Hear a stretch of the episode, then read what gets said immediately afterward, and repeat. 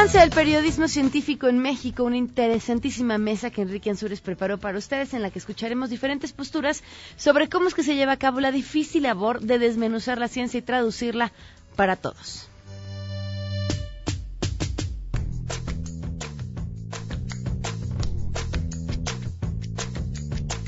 Y de eso se trata. La dificultad es justamente traducir lo complejo a lo simple sin traicionar a lo complejo.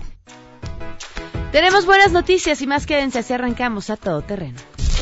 MBS Radio presenta a Pamela Cerdeira en A Todo Terreno, donde la noticia eres tú.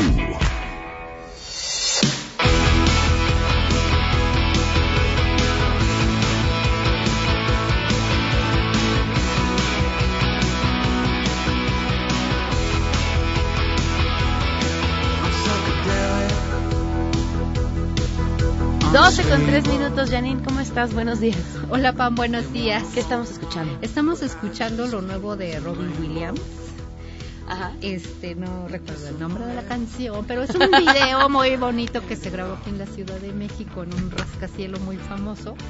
Y este, y todavía no me aprendo la canción, pero está muy movida, es lo nuevo, estamos arrancando año y y que nos digan qué quieren escuchar. Se acerca a Luis, ve el nombre de la canción y hace así como... Eh". I just want people to like me es el nombre de la canción que estamos escuchando. Gracias, Janine. Gracias.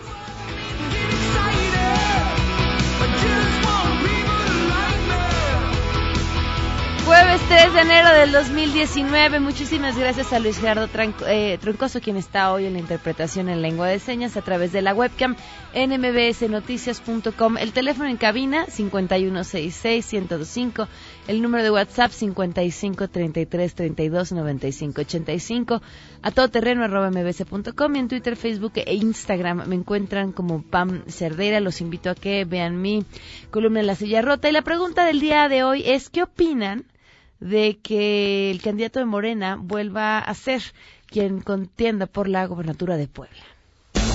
Queremos conocer tu opinión a todo terreno. ¿Qué opinas que Miguel Barbosa sea el candidato de Morena en las nuevas elecciones de Puebla? Es una mala decisión, tanto del partido como del señor Barbosa. No es muy viable. No, no es una buena decisión el que se vuelva a postular para candidato. Más ahorita que la gente en Puebla no está muy contenta con el partido Morena, con el gobierno. Creo que en lugar de calmar las cosas, las pueden encender más. Esperemos que recapaciten. Miguel Barbosa otra vez contendiente a las elecciones pues no demuestra más que su ambición. Yo no sé si sea prohibitivo o permitido, pero pues por poco de sensibilidad humana, por credibilidad política y sobre todo por respeto a que ya perdió, pues ya no debería contender.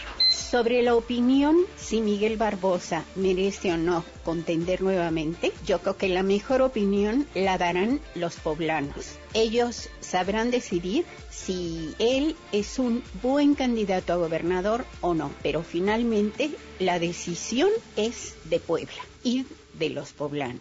Considero que debieron de haber puesto a otra persona para contender en estas nuevas elecciones en Puebla, ya que Miguel Barbosa estuvo como candidato las elecciones pasadas. Se tiene que pensar que el bien debe de ser para Puebla, para los ciudadanos de ese estado, no para militantes de algún partido político específico y tenemos que tener en cuenta que muchas veces las mejores elecciones se deben de basar en el beneficio de los ciudadanos, no de partidos políticos. Yo opino que Miguel Barbosa no debe de contender otra vez en las elecciones. Es una falta de ética. Nuevo Barbosa, un poquito de por favor, pero es morena. Yo nada más me pregunto cómo va a hacerle si no ganó antes para ganar ahora. El presidente no le puede ayudar por ley no puede ni siquiera abogar a su favor de Barbosa. En fin, ya veremos qué, qué nos depara el destino. A todo terreno. Gracias por sus comentarios. Son las 12 con 6 minutos. Hoy se cumplen un año, cuatro meses, un día del feminicidio de Victoria Pamela Salas Martínez.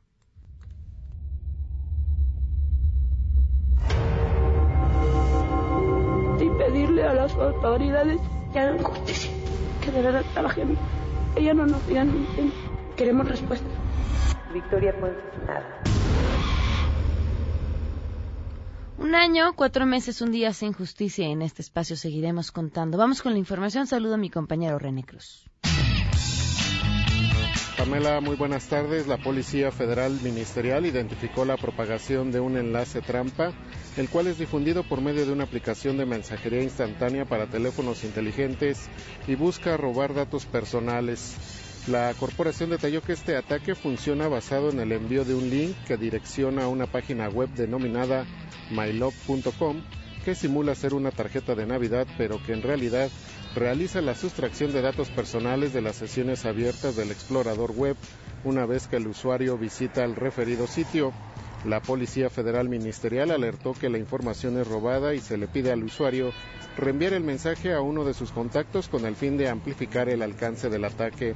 El mensaje enviado por el sistema de mensajería tiene la siguiente estructura, enlace y el nombre de la víctima que reenvía el mensaje inicial.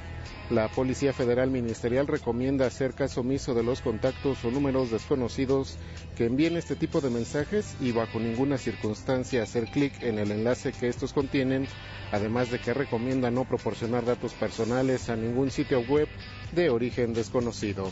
Informó René Cruz González. Pamela, te saludo con gusto y te comento que la Red por los Derechos de la Infancia en México aseguró que el gobierno que encabeza Andrés Manuel López Obrador ha invisibilizado a los niños y niñas del país al no considerar a este 30% de la población en las políticas públicas, al reducir presupuestos de áreas dedicadas a su atención, prevención y justicia y hasta el acceso a la educación. Juan Martín Pérez García, director general de la Red por los Derechos de la Infancia en México, presentó el balance anual 2018 y señaló que hay una crisis de derechos humanos. Escuchemos a Martín Pérez. Tenemos una crisis de derechos humanos, casi 7 mil niños y niñas desaparecidos, diariamente desaparecen 4, diariamente asesinan a 3.6 y le reducen dinero a las Procuradurías de Protección que apenas se están instalando. El presidente del Estado mexicano no se ha enterado que es presidente del Sistema Nacional de Protección Integral de Derechos de Niños, Niñas y Adolescentes, el CIPIN, además de que no los menciona en su discurso acompañado por Alicia Vargas Atala, directora del CIDES, y de Jennifer Haza Gutiérrez, directora general de Metel Shojabal, hizo un llamado al presidente López Obrador a no tocar la Constitución y no afectar a los niños con la creación de la Guardia Nacional. Escuchemos nuevamente a Martín Pérez. Estamos muy preocupados y llamamos a no reformar la Constitución con la Guardia Nacional. Es un contrasentido, es un absurdo convocar a 50 mil jóvenes para sumarse a las filas del ejército cuando la promesa de campaña fueron abrazos y no balazos. De tal manera que llamamos al jefe del Estado mexicano a que cumpla con la ley. Y la ley de derechos de niños, niñas y adolescentes establece una vida libre de violencia. Pérez García apuntó finalmente que en la elaboración y aprobación del presupuesto federal 2019 se redujo el recurso destinado a rubros como la infancia. Ejemplificó con la supresión del programa para educación especial y las instancias infantiles y recorte de personal de confianza en áreas de justicia para este sector, por lo que acusó que sin existir análisis de impacto, solo se redujo el presupuesto para destinar recursos a los 25 proyectos estratégicos de López Obrador. Pamela, la información. La Comisión Permanente del Congreso de la Unión prevé abordar en su primera sesión de este 2019 una serie de proposiciones con punto de acuerdo referentes al caso Puebla, es decir, al incidente aéreo en el que perdieron la vida la gobernadora Marta Erika Alonso y el senador panista Rafael Moreno Valle, así como otras tres personas. Los puntos presentados por las bancadas del PAN, del PRI y del Partido del Trabajo incluyen exhortos al Senado de la República para crear una comisión especial de seguimiento y acompañamiento a las investigaciones respectivas. En particular, la petición del PT señala que el legislativo debe hacer un llamado a que las próximas elecciones de gobernador en Puebla se deben llevar a cabo de manera transparente, con legalidad, cordialidad, seguridad, respeto y en especial protección a los derechos humanos de quienes participen como candidatos y votantes. Lo anterior, sin mencionar expresamente al ex candidato de Morena, Miguel Barbosa, pero con toda la dedicatoria especial del caso, informó Angélica Melín. 12 con 11. Por cierto, gracias por sus comentarios en respuesta a la pregunta que les hicimos el día de hoy. Aquí escribe Ricardo. Buenos días, yo estoy a favor del cambio en el gobierno, sin embargo no me gusta Miguel Barbosa. En fin, deseo elecciones limpias. Saludos, muchísimas gracias. Eduardo escribe, si eh, Barbosa está libre de ejercer puestos públicos, entonces es libre de ser suspirante a la gobernatura, claro, siempre y cuando cumpla con la constitución poblana. Eh, Marisela dice mala decisión, él ya tuvo su oportunidad y perdió. Además, si Morena quiere callar las sospechas, eh, esto no ayuda en nada. Muchísimas gracias por sus comentarios. Tenemos buenas noticias. Cambia el programa médico en tu casa, se llama ahora Salud en tu vida y los detalles los tiene Adrián Jiménez. Adrián, muy buenos días. Buenas tardes. El gobierno de la Ciudad de México puso en marcha el programa Salud en tu vida, el cual sustituye a Médico en tu casa que operó desde 2014 durante la administración de Miguel Ángel Mancera. En conferencia, la jefa de gobierno Claudia Sheinbaum expuso que Médico en tu casa tenía asignado un presupuesto anual de 170 millones de pesos, donde una parte de estos recursos eran destinados al pago de choferes y capturistas, labores que añadió puede realizar el personal de la Secretaría de Salud que ya cuenta con su plaza. Además, la funcionaria dijo que el impacto de ese programa fue medido, aunado a que las visitas que hacían los médicos eran dispersas y no había un seguimiento de los casos. Agregó que ahora el objetivo es trabajar con un presupuesto de 100 millones de pesos y reorientar estos recursos a la atención de grupos vulnerables, principalmente de adultos mayores. Escuchemos. Nuestro objetivo no es criticar este, la administración anterior. Nuestro objetivo es decir, había problemas en Médico en tu casa, se le hizo mucha propaganda al programa. Eh, se destinaban 170 millones de pesos, de los cuales una parte era para choferes, para capturistas. Entonces, este año se destinan 100 millones de pesos porque en realidad creemos que los choferes y los capturistas pueden ser sustituidos por propio personal de la Secretaría de Salud. Eh, que ya tiene esas plazas y vinculado mucho más con las educadoras del Instituto de Atención Adulto Mayor. En tanto, la titular de la Secretaría de Salud, Oliva López, detalló que el programa Salud en tu vida tiene como meta atender 107.520 adultos mayores que presentan movilidad limitada, discapacidad, estado de postración o enfermedades crónicas en etapa terminal. Para ello, señaló, desplegarán 120 brigadas con personal médico de enfermería, trabajo social, así como promotores de salud que efectuarán las visitas domiciliarias cuatro veces a la semana y con las que estiman concretar 9.000 al mes, informó Adrián Jiménez. Muchísimas gracias, Adrián. Muy buenos días. 12 con 14, vamos a una pausa y continuamos a todo terreno. Más adelante, a todo terreno. Tenemos una mesa buenísima sobre periodismo científico, cómo se debe hacer, lo que se está haciendo y los retos por venir. Si te perdiste el programa A Todo Terreno con Pamela Cerdeira, lo puedes escuchar descargando nuestro podcast en www.noticiasmbs.com. Pamela Cerdeira regresa con más en A Todo Terreno, donde la noticia eres tú. Marca el 5161025.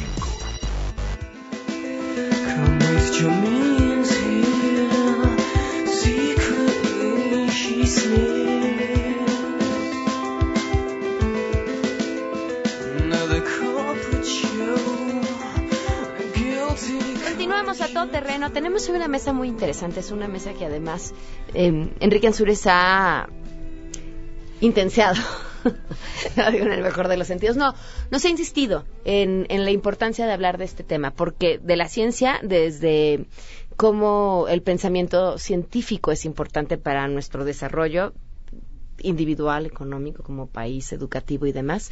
Y, por supuesto, el papel que el periodismo tiene justamente sobre la difusión de la ciencia. Pero preséntala tú, Enrique, bienvenido.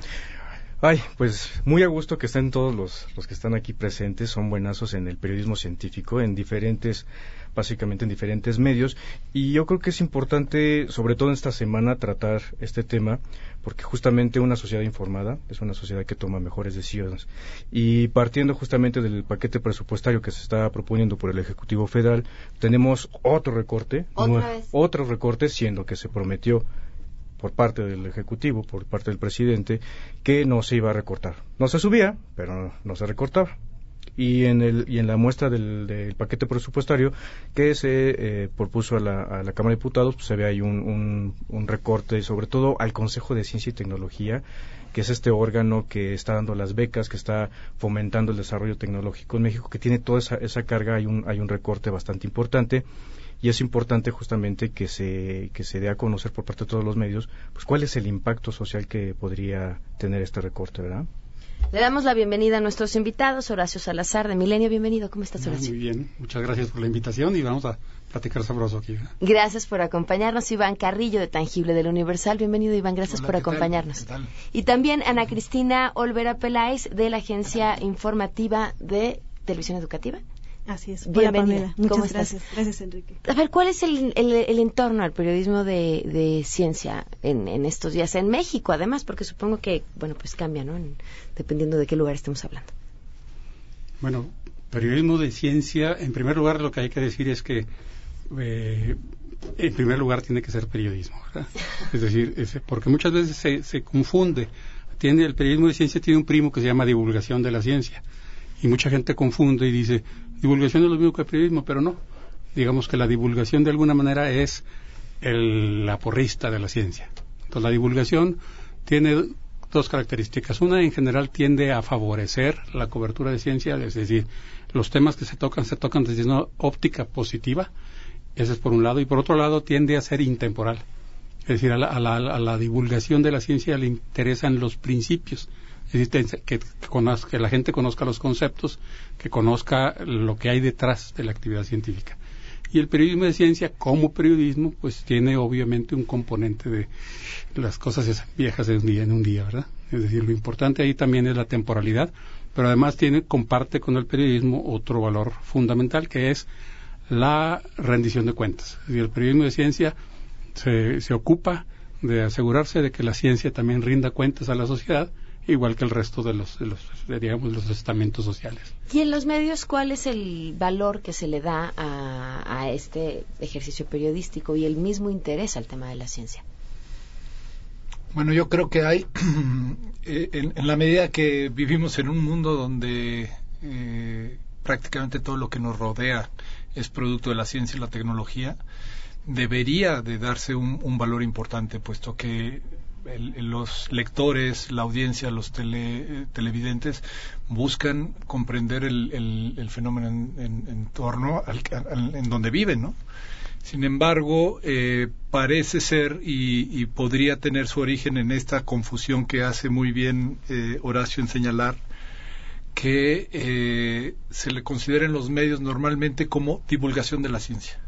E incluso se le suele ver como que se le hace un favor a la ciencia al poner información este, científica en los medios, en primeras planas o en espacios privilegiados, cuando en realidad estamos hablando de, un fenómeno, el de la actividad científica, que requiere ser eh, cubierto, que requiere, como bien señala Horacio, rendir cuentas y que la gente necesita eh, comprender no para saber más, no para tener el dato curioso este, sobre la mesa y poder sorprender, sino porque la dinámica social se está moviendo en torno a eso. Las líneas de investigación están, están trabajando sobre problemas reales. Oye, pensaba, justamente desde la divulgación científica hasta el periodismo de ciencia, nos dan un panorama mucho más certero de hacia dónde vamos como humanidad y como país que la misma información política, que es la que sí vemos llegar a las primeras planas.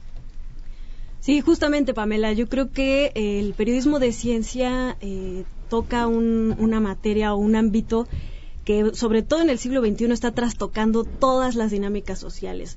Eh, todas nuestras formas de comunicarnos, de eh, interactuar, todas las maneras en las que nos movemos en la actualidad están directamente ya relacionadas y trastocadas, atravesadas por la ciencia y por la tecnología entonces es muy importante saber no solamente lo que está pasando día con día, sino también reflexionar acerca de cómo esto nos afecta, porque eh, toda esta vorágine científica y tecnológica es como un remolino que nos ha capturado en el ojo del huracán y entonces no, no nos damos cuenta de lo que está pasando. Entonces es la labor del periodista científico, del, del periodismo de ciencia, también eh, un poco despertarnos y decir, a ver, poner las cosas sobre la mesa, ¿no?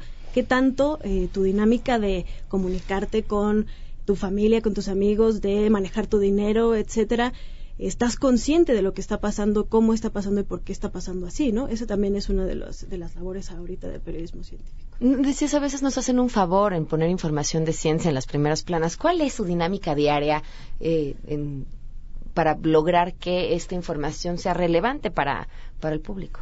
Bueno, justamente ahí está el reto, ¿verdad? Porque A diferencia de los otros periodismos de especialización, vamos a decir como el periodismo deportivo o el periodismo político, ahí los políticos hablan el mismo idioma que la gente común. Los deportistas no se diga, la gente de espectáculos no se diga. Entonces, cubrir esas áreas de especialización hace que todo el mundo se sienta parte de. O sea, un, una, un radio escucha dice, critica a un artista como si fuera una gran autoridad. Todos en el estadio somos coaches, ¿verdad? Entonces esas, esas áreas de cobertura cualquiera le entra. Pero la ciencia, la medicina, el medio ambiente son tópicos que requieren de un cierto trasfondo.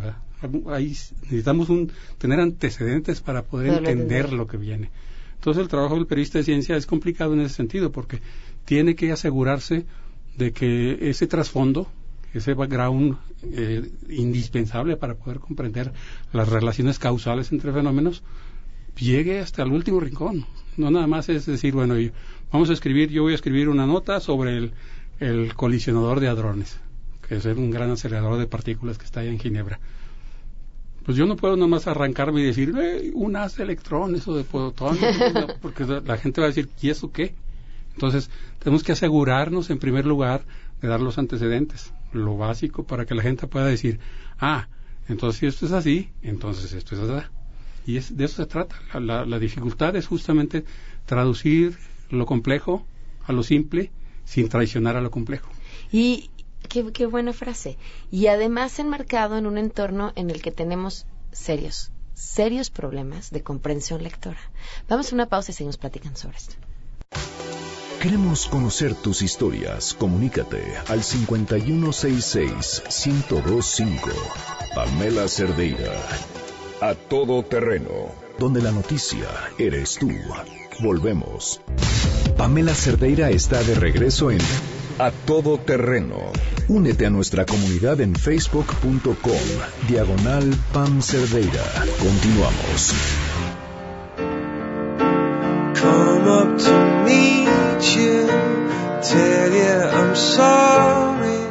Seguimos en esta mesa platicando con eh, periodistas científicos. Se nos une también a la mesa Rolando Isita. ¿Cómo estás? Bienvenido. Muy bien, ¿cómo estás, Pam? Mucho gusto en estar con ustedes. Buenas tardes. Bueno, pues ah, decían en el corte eh, sobre la baja el presupuesto para um, CONACIT, que además ha sido una constante. Yo me acuerdo en el sexenio de Peña Nieto, hubo un momento en el que le subieron el... hubo un aumento y luego lo bajaron, pero sí hubo un ligero aumento. y aún así... intención. Sí, y, pero, pero, es, pero este ligero, aún así, o sea, a pesar de este, o de esta intención, seguía siendo sumamente bajo y seguía siendo sumamente dramático si nos comparamos contra otros países eh, que tienen mucha mayor inversión en ciencia y tecnología. Y decían, esto va a traer terribles consecuencias incluso para quienes nos dedicamos a comunicar sobre, sobre temas científicos. ¿Qué quieren agregar? Mira, yo no reduciría el impulso a la investigación científica solo con dinero.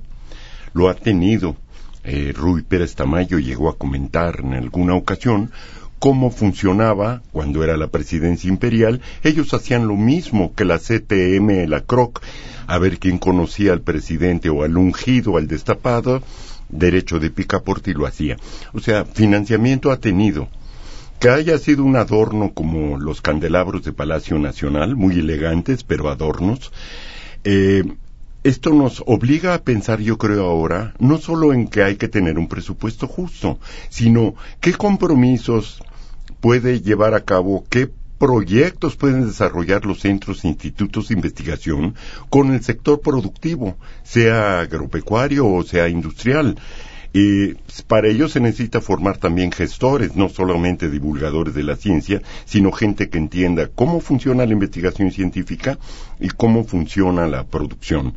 Eh, hay expresiones en esto sin depender de recursos del Estado, sean de, del nivel federal o sean del estatal, como en el caso de Baja California. Hay dos proyectos interesantes del Centro de Nanociencias y Nanotecnología que se llama NanoFab y que eh, reúne a los eh, productores tanto mineros como agropecuarios del noroeste de la República, para reunirse y ver cuáles son sus necesidades y en qué les pueden servir las nanociencias. Y el otro proyecto es un convenio de, colaboración del mismo Centro de Nanociencias con eh, la Cámara Nacional de la Industria de la Transformación allá en el norte. Yo creo que esa sería una pista mediante la cual eh, pudiéramos hacer una compensación de que no solo es dinero el que necesita la investigación científica, sino también que tenga un impacto eh, social. Sí, una cosa bien importante es, y eso viene a, propósito del proyecto de presupuesto de egresos de, de la Federación, la, la, no solo es el monto, como bien dice Rolando, sino es cuáles son las entidades apoyadas y cuáles son las entidades que pierden apoyo.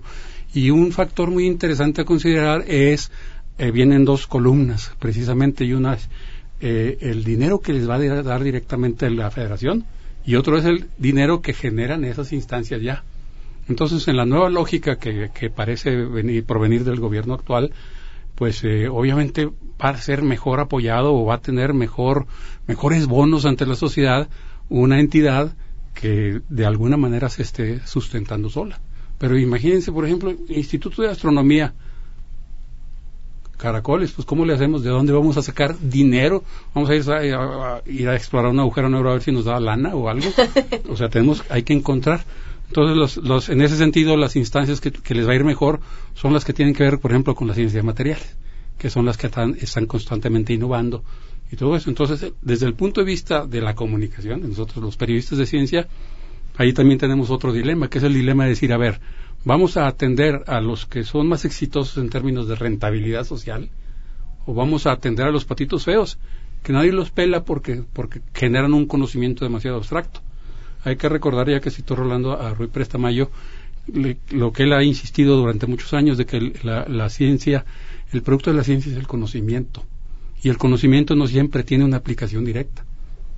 Entonces nuestra responsabilidad es equilibrar y darle a la, comunidad, a la sociedad, el conocimiento que le va, pues como dice la nueva titular del CONACIT, eh, CONACIT ahora, porque es de humanidades también, como dice ella, bueno, tenemos que buscar proyectos que tengan beneficio social.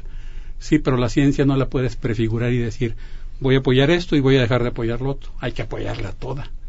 Hay poquita, como decía también escribió una vez Salvador Malo, cuando la leche es poca al niño le toca. Entonces hay que repartir mejor la, la cobija. El, el, deber de todos nosotros, de todos como, como mexicanos, es hacerla crecer. Tenemos que hacer crecer la cobija, pero ahorita no lo podemos hacer de golpe. Entonces el chiste es decir, bueno, vamos a ponernos de acuerdo en cuáles son las partes que vamos a tapar con la cobija que tenemos. ¿Cuáles hay que tapar, ¿Cuáles hay que tapar hablando en esos términos? Bueno, obviamente la palabra recorte yo creo que a nadie le gusta, menos cuando estamos hablando de ciencia de tecnología. En un país que de por sí no cumple un mandato constitucional, está lejos de cumplirlo, que es el 1%, y estamos por debajo de eso, y, eh, sin duda atentará cualquier recorte contra el futuro. Sin embargo, creo que hay muchas otras cosas que se deben de, tocar y para retomar eh, la, eh, tu pregunta desde la perspectiva del periodismo, desde, del periodismo de ciencia. Me parece que como periodistas debemos ser eh, esos agentes informativos que obviamente señalen ese impacto o potencial impacto que puede tener ese recorte, pero también vigilantes de lo que de por sí se hace con lo que ha habido y con lo que hay en, los programas, ¿no? Porque existe ese dinero ha existido en la Secretaría desde hace mucho y como vehículos informativos también debemos de, de, hacer una mirada crítica, analítica de los programas que han funcionado, de los que han rendido frutos y de los que a lo mejor pues pueden eh, potenciarse coincido completamente con lo que dice Horacio, pues la, la, ciencia no puede tener un fin utilitario, ¿no? O sea, obviamente el conocimiento científico es útil y, y, y, sirve para transformar la realidad, eh, para enfrentar los fenómenos, pero el conocimiento no puede ser este, expresado en esos sentidos. Ahora, también parece ser que como un país con recursos limitados tenemos urgencias y, y convendría jerarquizar en un momento dado, ¿no? Entonces yo creo que nuestra labor como periodistas es observar ese panorama, poder sopesar, informar tanto de las acciones del gobierno como de, las, de los científicos y del impacto que puede llegar a tener eso en el futuro del país. Claro, porque es ah, conseguir que la gente se interese en un tema en el que sí desde el gobierno está abandonado y sí desde los medios de comunicación está abandonado, pues lo único que podríamos esperar es que siguiera estando así. Para ti. Pues yo creo que eh, otro punto que también vale la pena tocar en este aspecto eh, de lo que decían de cómo se va a ver afectada la comunicación de la ciencia eh, y el periodismo científico con este tipo de recortes que pues parecería ser que pueden afectar a todos los rubros. Yo creo que también como periodistas y como comunicadores de ciencia nos es muy fácil siempre exigir espacios, ¿no? De, para, la, para la difusión y la divulgación de la ciencia sin embargo, también es nuestra responsabilidad eh, encontrar y contar las historias de forma tal que esos espacios se den eh, de alguna forma eh, por el interés que, pueda generar el tema. ¿no? Entonces, también como, como comunicadores de ciencia y como periodistas, tenemos la responsabilidad de vigilar, como ya bien lo, lo decían, pero también de contar las historias eh, de manera tal que podamos ser ese, esa conexión, esa interfaz, eh, porque si uno exige espacios de apertura para información que pueda parecer no sea presentada de forma relevante, pues también es un poco complicado, ¿no? Para los los medios de, comunicación.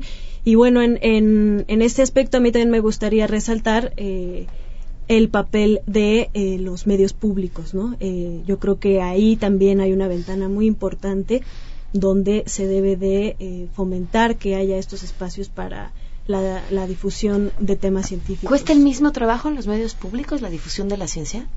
Cuesta el mismo trabajo, excepto que cuando uno ya está dentro de un proyecto, digamos, importa un poco menos el vender ¿no? Eh, titulares o el vender eh, la nota eh, o, el programa o lo que sea entonces uno se puede enfocar más a conseguir pues una información más profunda, más detallada, más especializada, de, de mayor calidad en cuanto a la información, sin importar qué tan taquillera sea. Pero, pues también, sin duda alguna, conseguir presupuestos, conseguir vender las ideas y que sean apoyadas, pues cuesta, lo mismo. No quisiera dejar al público sin una visión del futuro que nos espera más allá del gobierno, el dinero, los presupuestos. Ustedes como periodistas científicos están ahí porque hay algo de lo que viene, hay algo de lo que se está haciendo, de lo que se está estudiando, que seguramente les apasiona y que nos dice hacia dónde vamos. ¿Qué es? ¿Qué es ese tema en el que hoy están enganchados, leyendo, investigando, buscando? Del futuro que más les llame la atención o del presente que construye ese futuro? Mira, no hace mucho se comentaba que ya no había nada que sorprenderse ni del universo ni de ni del el mundo atómico y todos los días el acelerador eh, el acelerador de partículas eh, los detectores de eh, ondas gravitacionales en fin es casi no sabemos nada del universo y a mí me gustaría que supiéramos más cada vez de, ese universo. Ahora, lo que tiene que suceder es que se tiene que de, eh, eh, desembarazar el científico de que yo soy científico, hacer lo que de los demás sectores. Yo no creo que en Europa la gente haya dicho, queremos un colisionador de hadrones. No, los científicos se movieron para convencer a los estados de la Unión Europea para construir ese acelerador gigante que nos ha dado conocimientos nuevos y que mm, en algún momento van a tener aplicación. Eso es algo que hay que decirle a la gente. No siempre la ciencia, la investigación básica va a tener una aplicación, pero podríamos decir de Faraday, de Maxwell o de Hertz. ¿Para qué sirve lo que están haciendo? PAM, no estaríamos aquí haciendo radio si no hubiera sido por ellos. ¿Para qué servía? ¿Quién sabe? Pero ahora ya sabemos que sirve para hacer radiodifusión, entre otras cosas. Yo diría que los científicos tienen que asumir su responsabilidad de hacer gestión ante el Estado para los proyectos que son benéficos para la ciencia, pero también a la postre siempre van a tener un impacto social. Horacio, a ti que te emociona, porque vi que hasta te brillaron los ojitos cuando hice la pregunta. No, no, claro. Mira, hay dos, dos metáforas básicas acerca de la, de, la, de la ciencia y su papel, ¿verdad? Y uno es, pues, el, el vamos a podemos decir que es, un, es uno funcional, ¿verdad?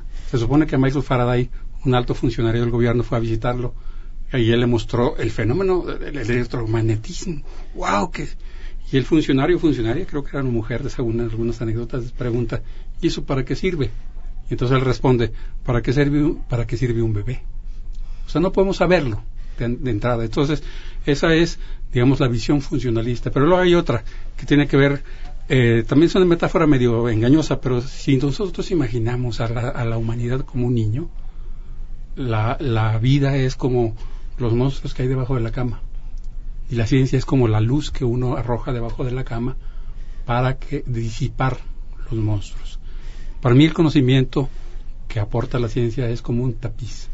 Es un tapiz al que cada nuevo dato permite unir dos nodos, dos puntos, y va formando uno una especie de, de alfombra con un tejido donde está la imagen del universo, y entre más completo sea el conocimiento, más clara es la imagen del universo y menos miedo tiene uno a, lo desconocido.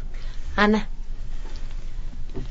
Eh, bueno, yo eh, me fascina como lo que, como les había comentado, eh, ver, analizar cómo, cómo la ciencia y la tecnología trastoca todas nuestras dinámicas, todo lo que somos como seres humanos y, saber tratar de hacer una pausa porque siempre la tecnología y la ciencia van diez pasos adelante de lo que nosotros estamos realmente pensando en las implicaciones que tienen eh, para nosotros como humanidad y, como seres humanos. Entonces creo que eh, es muy importante tomarnos una pausa y pensar en cada una de estas situaciones y cómo nos ha cambiado incluso ontológicamente como seres humanos. ¿no? Yo eh, ahorita pues eh, me, fascina el tema de la exploración humana del espacio y, las posibilidades que nos va a dar ontológicas el poder salir de este esta esfera llamada planeta Tierra, realmente salir y cada vez más cómo esto va a, trastocar todas las dinámicas y cómo va a generar un cambio de paradigma en la humanidad.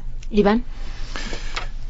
Bueno, yo quiero decir que eh, el conocimiento, la capacidad de comprender los fenómenos es una habilidad, de, una estrategia de supervivencia de nuestra especie.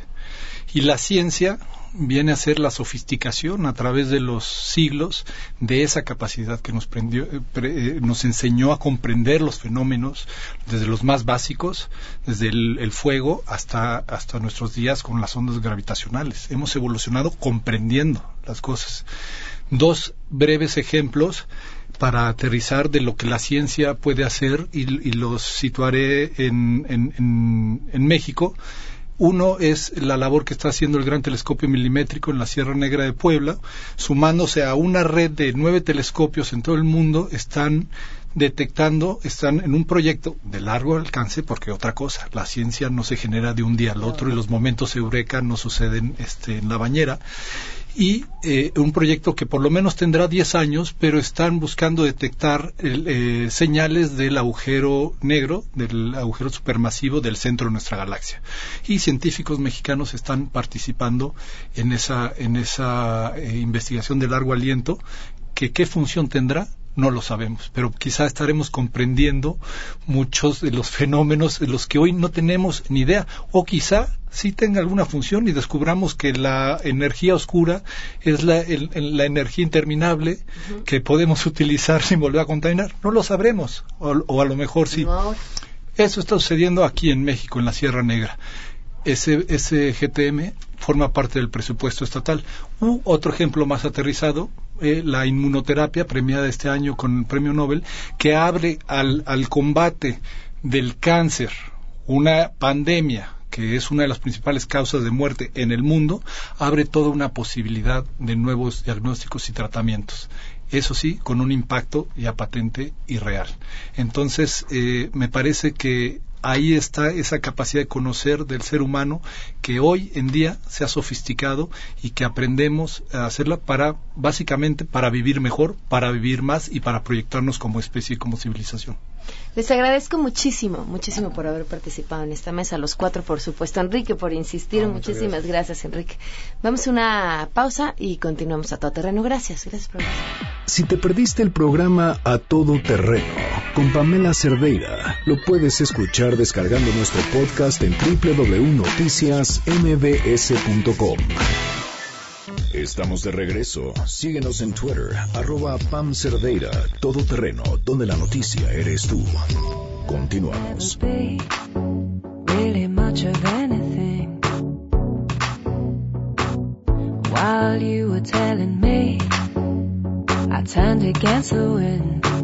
Gracias por continuar con nosotros a todo terreno. Javier Jiménez, Jiménez Espriu, perdón. Javier Jiménez Espriu, el secretario de Comunicaciones y Transportes, es tendencia esta tarde porque se anunció que ya oficialmente desde el 27 de diciembre está suspendida la construcción del nuevo aeropuerto internacional de la Ciudad de México en el lago de Texcoco, así que pues no hay lago y tampoco habrá aeropuerto. Eh, esto después de todo, todas estas negociaciones que se llevaron a cabo para la recompra de bonos y ahora anuncian se han empezado a negociar los contratos de la obra para darlos por terminados anticipadamente. Eh, pues después de muchísimas especulaciones, sobre todo en el tema de los bonos y las consecuencias que esto tenía que ver, dice que una vez que se solucione el tema de la fibra E, de la cual se había obtenido por 1.500 millones de dólares, van a dar un informe sobre este tema, pero mientras tanto, hoy, hoy es uno de los temas. Y en la Ciudad de México, ya nada más para terminar, me parecen interesantes estas declaraciones de Claudia Sheinbaum sobre los verificentros. Dice que independientemente de los altos grados de corrupción en los verificentros, no se podían cerrar porque había pocos.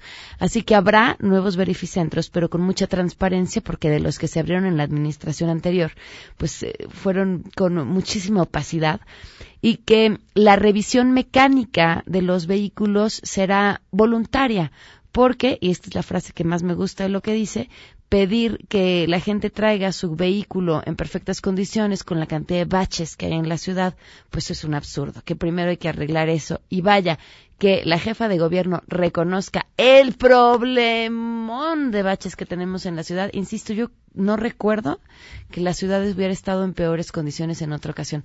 Me acuerdo que hace muchísimos años, Cuernavaca, decían que era Cuernavaches Moreloyos, la ciudad de la eterna brincadera así estamos, si no es que peor. Es, es de verdad increíble. Uno requiere de una pericia al volante brutal para no caer en un bache. Y bueno, miren, ya nada más el puro reconocimiento de la jefa de gobierno, ojalá sea también una, una forma de, o una esperanza para que la situación eh, cambie. Nos vamos. Muchas gracias por habernos acompañado. Mañana es viernes. Los espero aquí a todo terreno en punto de las 12 del día. Mañana el último día que estaré supliendo a Luis Cárdenas a las 6 de la mañana. También me va a dar muchísimo gusto que me puedan acompañar desde temprano. Muchos de ustedes se levantan desde temprano. Eso me da mucho, mucho gusto. Y el sábado a las 4 de la tarde la invitación a que me acompañen en la presentación de mi cuento El monstruo del cajón vamos a estar en la librería Porrúa del bosque Chapultepec. Así sobre reforma, en la entradita del bosque, ahí está la librería. La librería es hermosa. Desde las 4 de la tarde voy a estar en la presentación. Por supuesto que habrá firmas. Se llevan su libro con todo gusto. Se los firmo, nos tomamos una foto y se los agradezco. Se quedan en mesa para todos. Está Guillermo Mora eh, al frente de este espacio el día de hoy también y mañana. Y que tengan un excelente jueves.